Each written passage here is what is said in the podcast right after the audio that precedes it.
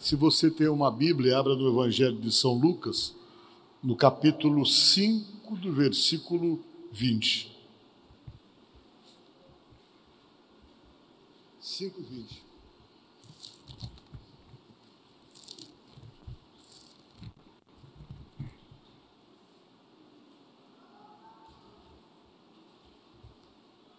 Quem já achou, diga amém.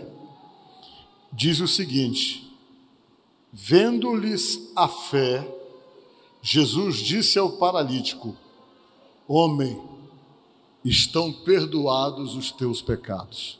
Amém? Perdoados os teus pecados. Podemos assentar, irmãos? Eu quero nesta noite conversar com vocês sobre intercessão. O que é intercessão? Intercessão é um recurso que Deus realmente dá para nós para poder a nossa bênção ser completa. Como assim? Vou explicar para vocês. Às vezes, com você está tudo bem, você está abençoado, Deus está honrando as promessas com você, a ponto então de você se sentir uma pessoa abençoada, beneficiada. Mas apesar de você se sentir beneficiado, de alguma forma você também pode estar se sentindo impedido desse prazer de ser abençoado de uma forma plena, por conta do quê? Por conta muitas vezes é, de situações que acontecem em sua volta que você não consegue ficar indiferente, situações que lhe afetam e que acabam sim comprometendo a qualidade da vida abençoada que você deveria ter, que ela não está completa porque alguma coisa de uma forma externa que acontece em sua volta começa a atingir você e isso começa a gerar uma certa tristeza, uma certa inquietação e uma certa é, necessidade de algo. Quando é que isso acontece? É quando você está ligado a alguém por amor. Nós somos ligados muito por amor com a família da gente, com os filhos, com mãe, com pai, com os parentes. As pessoas próximas têm conosco um vínculo de amor muito forte. E você pode estar abençoado, mas essas pessoas que você ama, se elas não estão, se elas estão gerando problema ou causando dificuldade, você fatalmente é atingido também. O problema que não é diretamente seu, torna-se seu por quê? Porque te afeta, te atinge, te desequilibra, te entristece, deixa você pela metade em termos de alegria com respeito àquilo que Deus possa estar fazendo em sua própria vida. E para vocês terem uma ideia, Deus deixa esse recurso da intercessão, porque Deus sabe muito bem que o inimigo das nossas almas, ele é capaz de fazer qualquer coisa para que você não esteja totalmente feliz. Se ele não está conseguindo atingir você, ele vai atingir alguém próximo para quê? Para poder atingir você de uma forma indireta e você se sentir afetado. Ele age muito assim. Quando ele não pode com você, tenha certeza que alguém ele vai levantar para machucar, para ferir, para você ficar ferido junto. Às vezes, pessoas que se levantam e que começam a fazer você chorar são a razão de todas as tuas tristezas, inseguranças, medos, porque você se sente atingido por aquela pessoa que está ali desajustada, desequilibrada, atingida, e você olha o que, que eu vou fazer, e às vezes você não percebe em você a capacidade de poder fazer alguma coisa.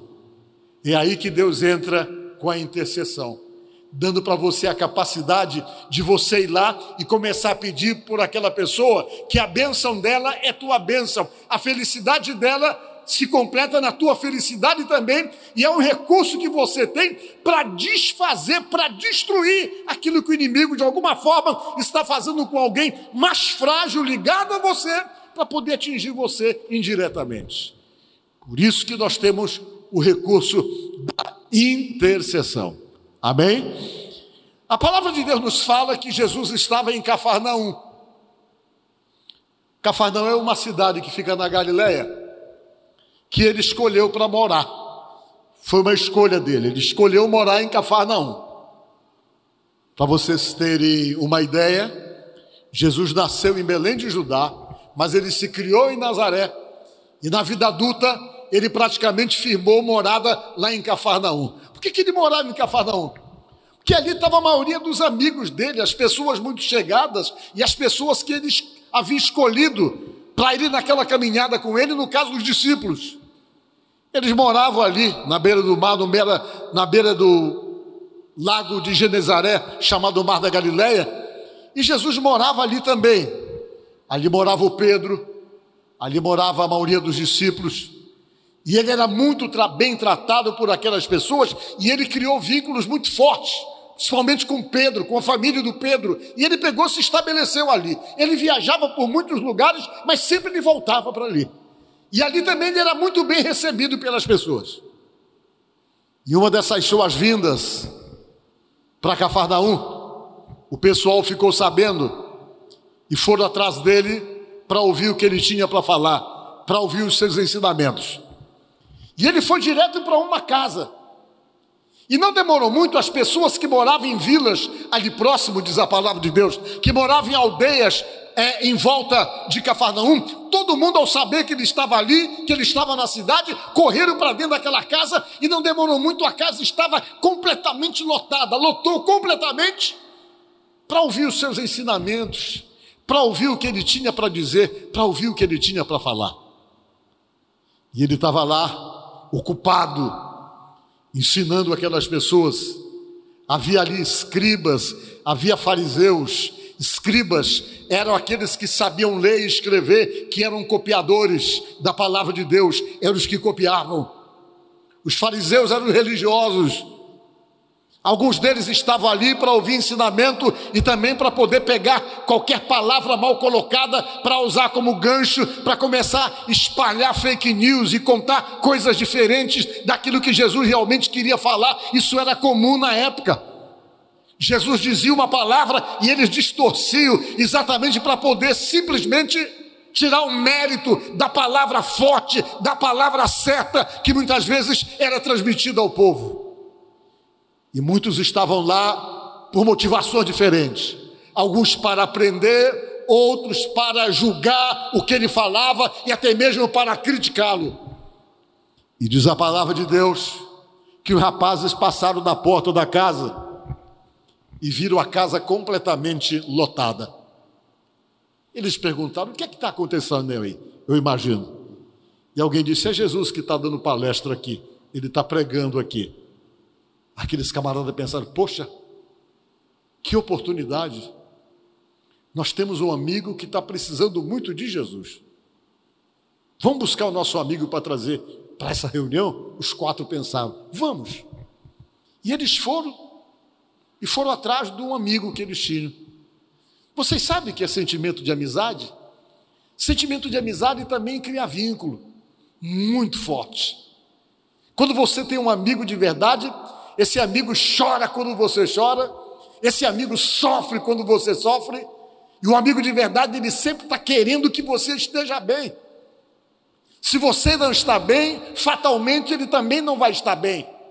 Por quê? Porque a amizade é um vínculo de amor que nos aproxima e que nos liga a determinadas pessoas, a qual nós desenvolvemos um sentimento por aquela pessoa, a ponto da Bíblia dizer que há determinados amigos que são mais chegados que irmãos, diz a própria palavra de Deus, tamanho vínculo que você cria, que você alimenta com essa pessoa.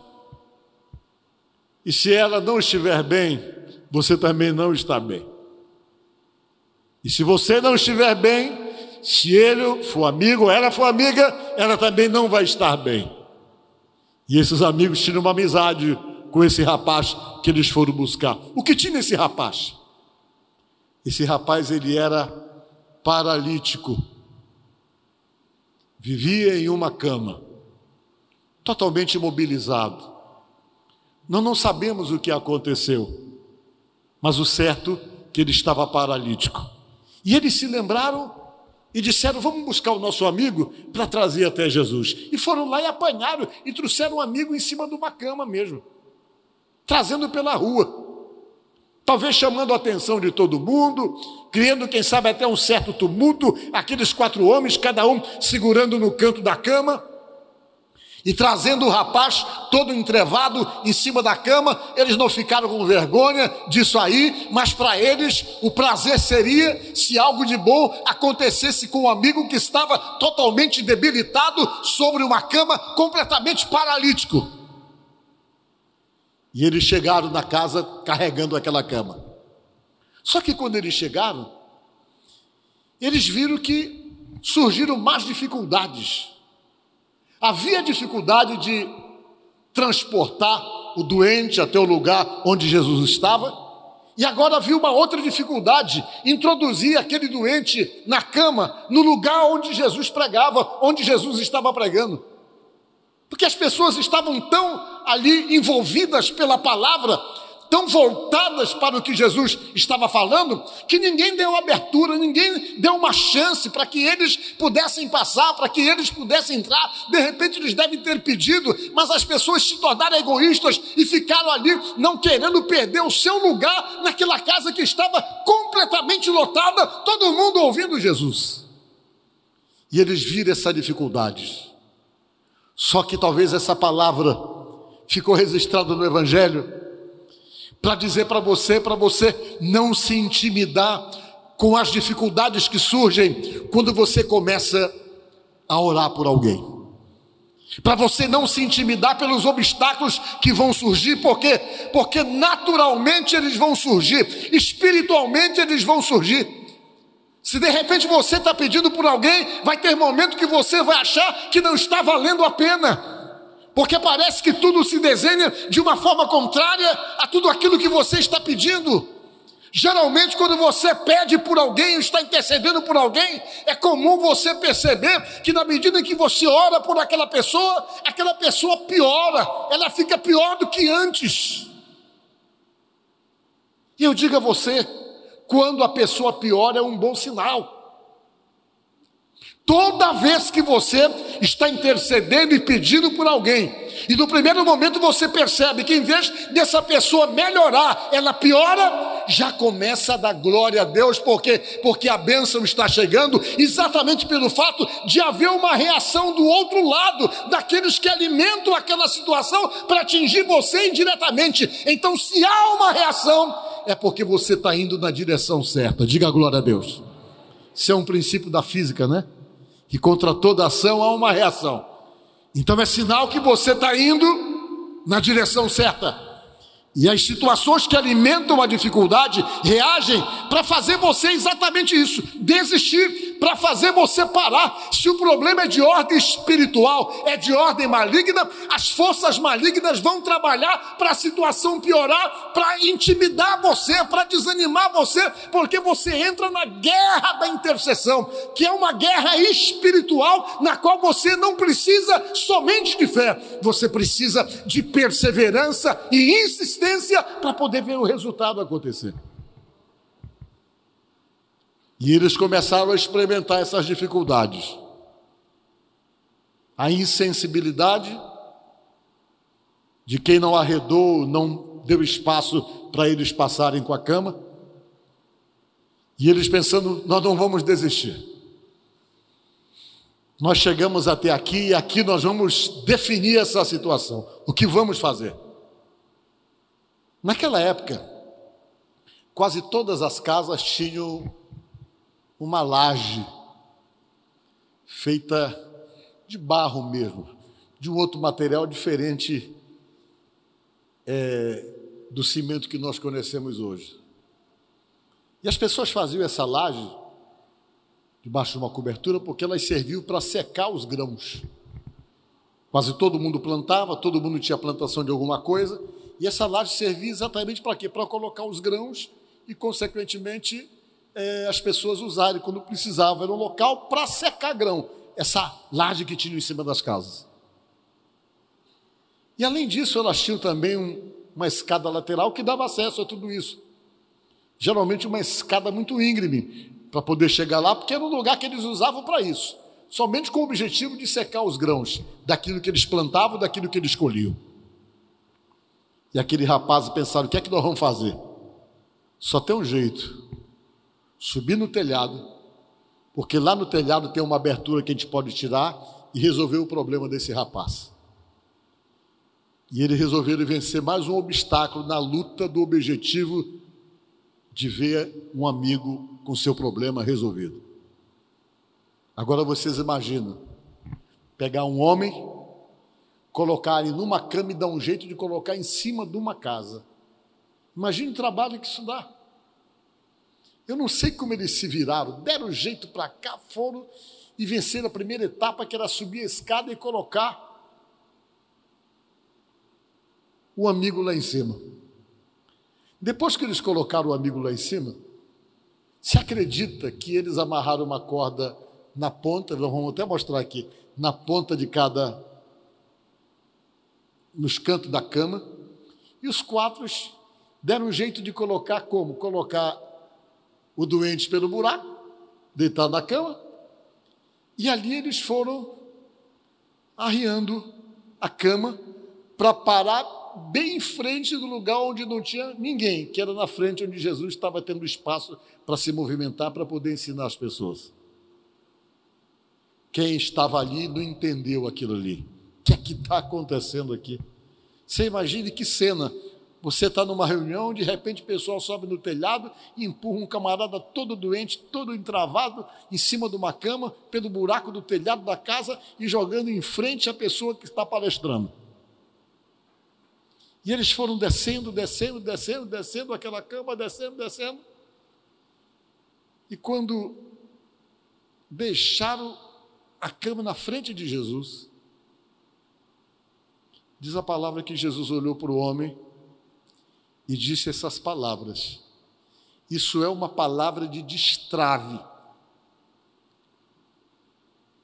E a maneira que você tem de destravar, destravar muita coisa da sua vida é pedindo perdão dos seus pecados.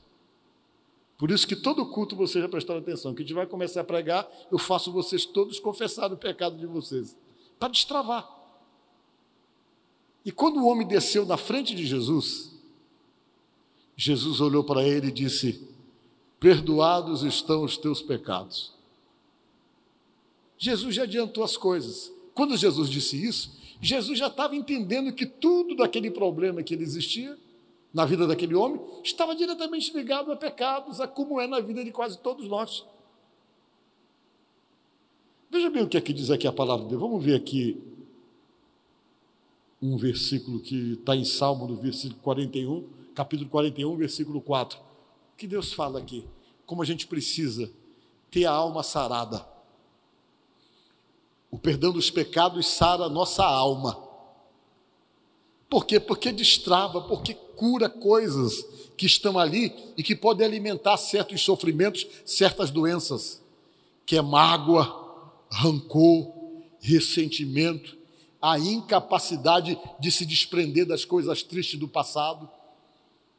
Coisas que vão alimentando, que a própria ciência diz hoje que muitas doenças que as pessoas adquirem hoje, elas estão diretamente ligadas ao seu estado emocional, a rancores, a tantas outras coisas que não fazem bem, que a Bíblia já nos alerta, que nos adoece. Olha o que diz o Salmo: dizia eu, Senhor, tem piedade de mim, sara minha alma, porque pequei contra ti, falava o salmista.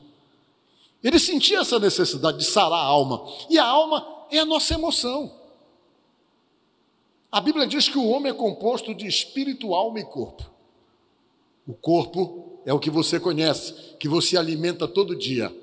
A alma é o centro das suas emoções. E o espírito é um detalhe da presença de Deus em você que só o ser humano tem. Você pode ver que a alma é o centro das emoções, porque porque ela é a razão da nossa alegria, da nossa tristeza, do nosso bem-estar, de uma série de coisas está diretamente ligado à alma. Os animais, os animais não têm alma, mas não têm espírito. Um cachorro. Ele se alegra quando vê você? Se alegra ou não se alegra? Ele corre para cima de você, balança o rabo, faz uma festa, uma alegria, o que prova que ele tem essa alma, ele tem esse sentimento, esse sopro de vida. Ele só não tem a capacidade de Deus em você, que é o espírito, a capacidade de decidir, de escolher, de discernir, de pensar, de aceitar, de crer, de compreender, porque isso são exatamente coisas que Deus só colocou nos seres humanos porque ele fez a sua imagem e a sua semelhança. Um cachorro não constrói um carro. Um cachorro não consegue é, fazer uma equação exponencial, que era coisa que eu tinha medo quando estudava matemática, que era tão difícil, eu achava. Um cachorro não resolve os problemas de física, Mas você resolve, nós resolvemos. Quando estudamos, por quê? Porque Deus deu para nós essa sabedoria, essa capacidade, esse entendimento, porque nós somos a imagem e a semelhança dele, e o Espírito nosso, que é dado por Deus, nos dá essa capacidade de decisão. Mas às vezes a nossa alma compromete tudo, a nossa alma está doente. Quando a nossa alma está doente, ela precisa ser sarada. Porque a alma doente ela gera problemas no corpo, ela gera problemas no espírito, ela nos desestrutura, nos leva a destruirmos o próprio corpo, porque quando alguém está com a alma machucada, a alma ferida, a alma doente, tem pessoas que até se suicidam, porque estão doentes na alma. O salmista percebeu isso e quando ele disse, ele falou: Senhor, sara minha alma, sara as minhas emoções porque ele sabia que se Deus não sarasse as suas emoções, ele não conseguiria atingir os outros objetivos, porque uma pessoa com a alma doente, ele tem sequelas do corpo físico. Ele tem sequelas e muda o seu comportamento, muda as suas atitudes. E uma das coisas que mais adoece a alma de uma pessoa é quando ele não consegue perdoar, é quando ele é rancoroso, quando ele guarda ressentimentos, mágoa, ódio de pessoas, ele simplesmente adoece na alma e toda a bênção que Deus possa dar só é possível se perdoá-lo e, consequentemente, sará-lo. E diz a Bíblia que Jesus olhou para o homem e disse: Perdoados estão os teus pecados, eu vou limpar você, eu vou destravar você porque eu tenho uma bênção para você, mas essa bênção não vai acontecer enquanto você não tiver a sua alma sarada, enquanto a sua alma não for refeita e reconstruída.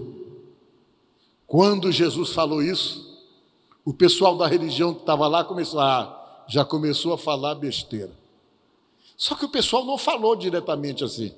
As pessoas começaram a pensar: já está falando besteira, já está extrapolando. Quando? Eles perguntavam, principalmente os religiosos: quem é que pode perdoar pecado, rapaz? Só é Deus, só é o Pai. Como é que ele está aqui querendo dizer que pode perdoar pecado, perdoando pecado? E houve uma crítica generalizada no coração das pessoas, porque eles eram religiosos, na cabeça deles, Jesus não era Deus, Jesus era somente um profeta, sem autoridade para poder perdoar pecados. Só que quando eles pensaram, Jesus sabia, porque ele é Deus. E por ser Deus, Ele consegue andar nos teus pensamentos, Ele consegue andar no teu interior, Ele consegue ver você por dentro. E quando ele percebeu que as pessoas estavam ali arrazoando em seus corações e até com uma certa crítica por conta dele ter perdoado, ele parou e disse: O que é que vocês acham mais fácil? Perdoar os pecados desse homem ou mandar ele andar? Claro que perdoar o pecado era mais fácil, porque não haveria nenhum sinal aparente do que aquilo havia se concretizado. Era a palavra dele contra uma situação, e as pessoas podiam acreditar ou não, porque não haveria nenhuma reação pelo fato dos pecados estarem perdoados. E eles, Jesus perguntou: o que é que vocês acham mais fácil? Claro que eles iam dizer: é mais fácil perdoar o pecado. E Jesus, pois é, para que vocês saibam que o Filho do Homem tem na terra poder para perdoar pecados, homem, eu te digo, levanta-te. Quando ele deu a ordem na frente de todo mundo, o paralítico levantou diante de todos. Aquilo foi um sinal de que o pecado havia sido perdoado, porque eles entendiam assim: que a principal razão dos problemas são os nossos pecados. O homem levantou. Quando o homem levantou, todos entenderam que Jesus não era um simples profeta, ele é o Filho de Deus, que tem poder não somente de perdoar pecados, mas de reconstruir tua alma, tuas emoções e fazer de você aquilo que a Bíblia diz de uma nova criatura uma nova pessoa. Por que, que eu prego isso para vocês? Para chamar atenção para os quatro. Nós lemos o primeiro texto dizendo, vendo a fé deles, que era dos quatro. Não foi a fé do paralítico que resolveu o problema. O paralítico nem sabia para onde estava sendo levado. Não foi a fé dele que proporcionou a ele uma cura. mas foi a fé dos quatro. Jesus exaltou exatamente a fé dos quatro, dizendo, vendo a fé deles, dos quatro amigos, não a fé do paralítico. Então a gente entende que todo aquele milagre, toda aquela mudança, toda aquela libertação, só foi possível porque quatro homens acreditaram e foram lá buscar aquela bênção de Jesus em favor do próprio amigo. Diante disso fica claro uma coisa: você pode pedir a bênção de Jesus para o seu marido, você pode pedir a bênção de Jesus para a sua esposa, você pode pedir a bênção de Jesus para aquele filho que tem feito você chorar, que está totalmente desestruturado emocionalmente, totalmente desequilibrado. Você pode pedir a bênção de Jesus para aquela pessoa da tua casa que você sabe que só Jesus pode libertá-lo, só Jesus pode mudá-lo. Você pede, tenha a certeza que você vai encontrar dificuldades, vai ser um desafio imenso, vai ser momentos de obstáculos que você vai enfrentar, mas baseado pelo que diz a palavra de Deus, não se intimide pelas dificuldades, não recue por conta dos obstáculos que possam surgir nesse momento de intercessão, mas creia, confie, porque se você pede por amor a você, para completar a tua bênção e a tua felicidade, Deus tem prazer em fazer. Sempre que eu prego sobre isso, eu gosto também de falar uma experiência que eu tive, que eu até, até que já contei para você em outra pregação, que eu tenho de uma irmã que orava pelo marido. E ela era da igreja, serva de Deus fiel. Mas pense no marido violento, camarada violento. Isso aconteceu nos anos 80, naquela época que ainda não existia a Lei Maria da Penha, que hoje faz as pessoas pensarem duas vezes antes de agredir mulher, né? Não tinha. E ela tinha esse marido, um camarada extremamente violento, agressivo, e ela fazia parte da igreja que eu era co-pastor, eu não era nem o pastor titular, eu era o segundo pastor. E ela me pedia muita oração porque ela sofria muito. Ele tinha uma vida financeira bem equilibrada, era um camarada muito bem relacionado, e por ser bem relacionado e por ter o poder aquisitivo elevado, elevado ele achava que ele estava acima do bem e do mal. Era aquele camarada que, naquela época então principalmente, é, sabia que ficava impune de qualquer coisa que ele fazia. E uma das coisas que ele não suportava era a igreja. O fato dela ser da igreja era o grande incômodo para ele. E o pior ainda, porque ela não parava de ir para a igreja, mesmo quando ele ameaçava, mesmo quando ele batia nela, mesmo quando ele agredia ela, ela ia para a igreja a si mesma e desafiava ele com relação a isso. E um dia aconteceu que para mim foi uma situação mais estranha que eu já vi. Tinha acabado o culto na igreja, a igreja tinha uma escadaria grande, e tinha acabado o culto, estava todo mundo por ali, tinha recém acabado. De repente freou na porta da igreja um carro, numa violência tão grande assim, um freio muito forte, que muitas pessoas correram pensando que tinha atropelado alguém, mas não era. Aí desceu um camarada do carro. Ele desceu de bermuda, de chinelo, com uma camisa aberta até no meio do peito, um cordão no pescoço que tinha quase mais grosso do que o meu dedo. E ele entrou assim, boçalmente no templo, e ela aqui, distraída, conversando com as irmãs, ele veio entrando, quando entrou, pegou ela pelo cabelo e saiu puxando, bora para casa. Saiu puxando e foi arrastando. Os irmãos ficaram assim tão espantados, porque aquilo daí foi impactante, chocante naquela hora. Eu mesmo estava ali, pensei até em descer para esboçar uma reação, sempre digo isso aí mas ele era muito forte. Na época eu era muito magrinho, eu não fiquei com muita coragem de ir lá para tentar resolver aquele problema. E ele pegou, foi, aquilo me deu uma raiva, uma indignação, não só em mim, mas em todo mundo. Puxou ela, desceu com ela pela escada, empurrou ela no carro, fechou a porta do carro, bateu com uma violência e saiu queimando o pneu. Eu digo, eita. No próximo culto, eu cheguei na igreja, a irmã Maria estava lá com o joelho dobrado na beira da igreja, no altar da igreja. Eu olhei para ela, ela com hematomas no corpo. Ela olhou para mim e disse: Pastor Paulo, o senhor acredita que Jesus vai libertar meu marido? Aí eu menti, perdoa Jesus. Eu disse: Acredito, vai. Mas no fundo eu não estava acreditando, não. Eu pensei assim: esse camarada, ele é irrecuperável, foi o que eu imaginei assim. Pela violência, um grau de violência desse tipo é uma coisa que a gente não consegue conceber, que alguém possa fazer isso.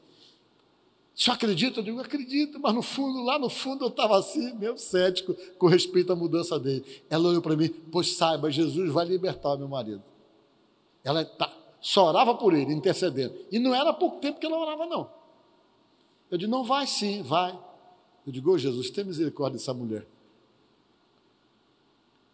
Passou uma semana, quando um dia eu estou em casa, um domingo de manhã. Ia me sentar para almoçar, quando eu vi bater na porta da minha casa. Que eu fui ver quem era. A irmã Maria do Socorro. Ela chegou e. Paz, pastor Paulo. Paz, irmão, o que você está fazendo aqui em casa agora, irmão? Ela disse. Eu vim aqui lhe buscar para o senhor lá em casa. Eu digo, ah, só não me ama, só quer que eu vá na sua casa. O sujeito não me suportava, ele me chamava de pastorzinho. As outras coisas que ele falava sobre mim são impublicáveis. Eu estou dizendo o pastorzinho que ele chamava em tom bem pejorativo. Eu quero que o senhor vá em casa. Eu digo, mas na sua casa, o que, que eu vou fazer lá, irmã? O senhor está brincando comigo? Não, eu quero que o senhor vá lá. Não, mas o senhor sabe que o seu marido não me suporta. Ele tem uma raiva de mim. Ela só quer que eu vá em casa. Pois é. Foi ele que mandou chamar o senhor. Eu digo, ai meu Deus, se ele mandou chamar, por que, que ele mandou chamar? Já fiquei naquela dúvida. Não, ele mandou chamar o senhor. Ela começou a me contar a história. Pastor Paulo ele chegou em casa sexta-feira e pediu que eu fizesse um tambaqui na brasa para ele. Eu fiz um tambaqui com um molho rosé, que eu nunca mais esqueci, que eu comi muito na casa dela esse tambaqui com molho rosé. E ele comeu, pastor Paulo, e quando ele foi deitar, deu uma dor nele, uma dor tão violenta que eu tive que mandar chamar a ambulância. A ambulância, veio, levou ele para o hospital. Chegou no hospital, os médicos fizeram todos os exames que achavam que era cálculo renal, acharam que era vesícula, acharam tudo que eles achavam que era, não era. Não era nada daquilo. Aí os médicos disseram: olha, tu vai ficar aqui e vamos continuar vendo que descobrir que é doente até lembro do remédio. Deram para ele diz que uma dose de Buscopan injetável. É isso que dá nota. Dose de, de Buscopan injetável é a primeira coisa que eles dão quando alguém tem dor, né? Deram para ele. Estou perguntando para o Nonato que o Nonato não entende esse negócio aqui. Aí, moral da história. Passou a dor, aí disseram assim para ele: tu vai para casa no sábado, quando for segunda-feira você volta. Que a gente pega vai fazer um exame mais minucioso para tentar descobrir que a origem dessa dor e tal, é a melhor coisa, faça isso. Ele pegou, foi para casa, bom, bom, bom. Quando chegou no domingo, ele pediu tambaqui de novo. E ela falou que quando ele acabou de tomar o tambaqui, a dor começou a voltar, segundo ela, me, me contando no caminho, três vezes maior do que da primeira vez. Eu até brinquei, só, que foi que só colocou no tambaqui, senhora, para ele sentir essa dor, brincando com ela. Disse, pois é, pastor Paulo, ele está lá com essa dor. Eu peguei, fui pegar ele para levar para a ambulância, sabe o que ele falou para mim, pastor? Eu disse, o que foi que ele falou? Olha, ô Socorro, tu, tu vive falando que lá nessa tua igreja Deus opera milagre, que esses pastores são isso, que ora que acontece isso, acontece aquilo. Agora vai lá chamar esse teu pastorzinho para ver se a reza dele resolve o meu problema. Falou reza, assim mesmo. Ela, e como ele mandou eu vir chamar o senhor? Eu peguei e vim chamar porque eu senti de Deus que hoje é o dia da minha bênção. Eu digo, meu Deus, se isso dá errado, eu pensando comigo a minha falta de fé, porque, porque a fé não era minha, a fé era dela. Eu digo, mas senhora, como é que. Não, pastor, hoje é o dia da minha bênção. Hoje é o dia da minha bênção. Eu peguei e digo, meu Deus, eu vou lá. Quando eu cheguei no portão da casa dele, pense num caboclo, desculpe o linguajar, frouxo. Ele não gritava, ele urrava. Do portão eu ouvi o grito dele. Ela disse: Vamos lá, pastor. Eu peguei, entrei, subi umas escadas, cheguei no quarto dele, o quarto dele era enorme. Que eu cheguei no quarto e encontrei ele só de cueca, deitado num tapete todo cheio de prumo, ele deitado lá de cueca com a mão por aqui, berrando, gritando, ai, ai, ai, ai, ai, ai, ai. Quando eu leio, me deu uma vontade de sorrir, eu digo, aguenta, né? Tu que é valente, que bate mulher, que faz essas coisas todas. Pense no prazer que me deu ver ele gritando daquele jeito e urrando como animal me deu uma satisfação que eu fiquei olhando, aguenta. Eu fiquei daquela sensação gostosa, porque eu me lembrei da cena dele entrar na igreja e puxar ela com tanta violência, e agora eu estava vendo ele ali desarmado, caído no chão, gritando com dor, desesperado. Oh, Senhor, eu deu vontade de dar um sorriso, mas eu não podia, que ele era muito violento. Aí de repente ela chegou com calma, Belém, olha, Pastor Paulo está aqui, ele grosseirão olhou para lá. E aí, o que é que falta para ele fazer a reza? Eu não estou aguentando. Eu peguei e fui fazer a oração dele. Me abaixei, botei a mão na cabeça dele, despretensiosamente. Aquela oração que você faz, que não está acreditando que vai acontecer alguma coisa. E disse: Senhor, tem misericórdia desse homem. Falei para Deus. Alcança ele com teu poder, Jesus, com a tua graça. E repreende essa dor e esse mal. E repreendi a doença. E comecei a orar. De repente, quando eu estou orando por ele, ele olha para mim com os olhos arregalados, me encarando com um olho desse tamanho. E eu já fiquei agoniado, meu Deus, que está dando errado aqui? E eu orando, e ele me encarando com o olhão arregalado, me encarando mesmo, eu orando com a parede de orar. Ele olhou para a mulher dele com os olhos desse tamanho, olhou, levantou, começou a pegar por aqui, olhou para ele e disse: Socorro, olha a dor passou, falou para ela. E começou a procurar, não, te juro, a dor passou, não estou sentindo nada, não estou sentindo. Começou a falar para ela. Enquanto ele conversava com ela que a dor tinha passado, eu desci a escada e fui embora para casa, que eu pensei, vai que essa dor volte, esse camarada resolve se invocar comigo aí. Eu peguei, desci e fui embora. E deixei ele lá, era um domingo isso. Chegou a hora do culto, tinha um culto também às cinco e meia da tarde, que eu chego na igreja, eu entrava pelo lado no saguão, que eu passo pela porta que eu vejo, só tinha duas pessoas na igreja, que eu cheguei bem cedo. Era ela e ele sentados no primeiro banco. Eu digo, olha ele ali. Eu fiquei calado, eu digo, o que, que é isso? Aí eu peguei, fui, entrei, comecei a pregar, mas comecei a pregar como não tivesse nem surpreso com ele ali, falando normalmente, falando com todo mundo, como se a presença dele não estava me incomodando. Mas eu estava extremamente surpreso porque ele estava ali. E depois da pregação eu fiz a pergunta: tem alguém que hoje resolveu a sua vida com Deus, entregar a sua vida para Jesus de verdade? Ele foi o primeiro que pulou como levantada: eu, eu, eu, eu quero, eu quero, eu quero. Já se ajoelhou, já viu todo. Eu orei por esse homem. Esse homem se tornou um grande amigo. Se tornou uma pessoa dócil na igreja ele não queria que ninguém ajudasse. Quando alguém, gente, tem que comprar alguma coisa assim, ele dizia: Não, não, não precisa, não, deixa que eu pago. Ele fazia o cheque inteiro para dar para comprar as coisas que a gente queria para a igreja. Ele queria dar sozinho as coisas. Tudo ele ajudava, tornou-se uma pessoa dócil, uma pessoa amável, uma pessoa que não suportava a igreja, que chamava pastor de ladrão daquilo outro, era o camarada que mais ajudava a igreja, tornou-se uma pessoa super dócil, super amiga. Por que, que isso aconteceu? Porque a mulher dele não desistiu de interceder por ele. É assim que é com a gente que está intercedendo.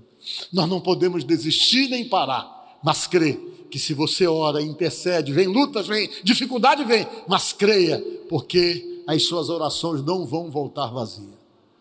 Interceda. Não sei quem tem feito você chorar.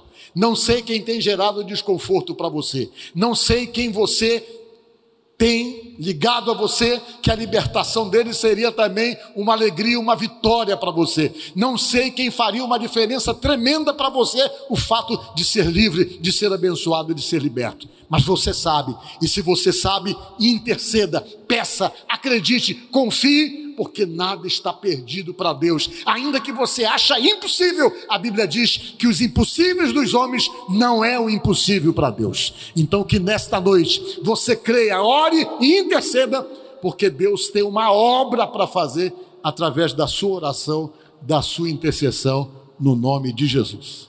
Amém? Que Deus abençoe você.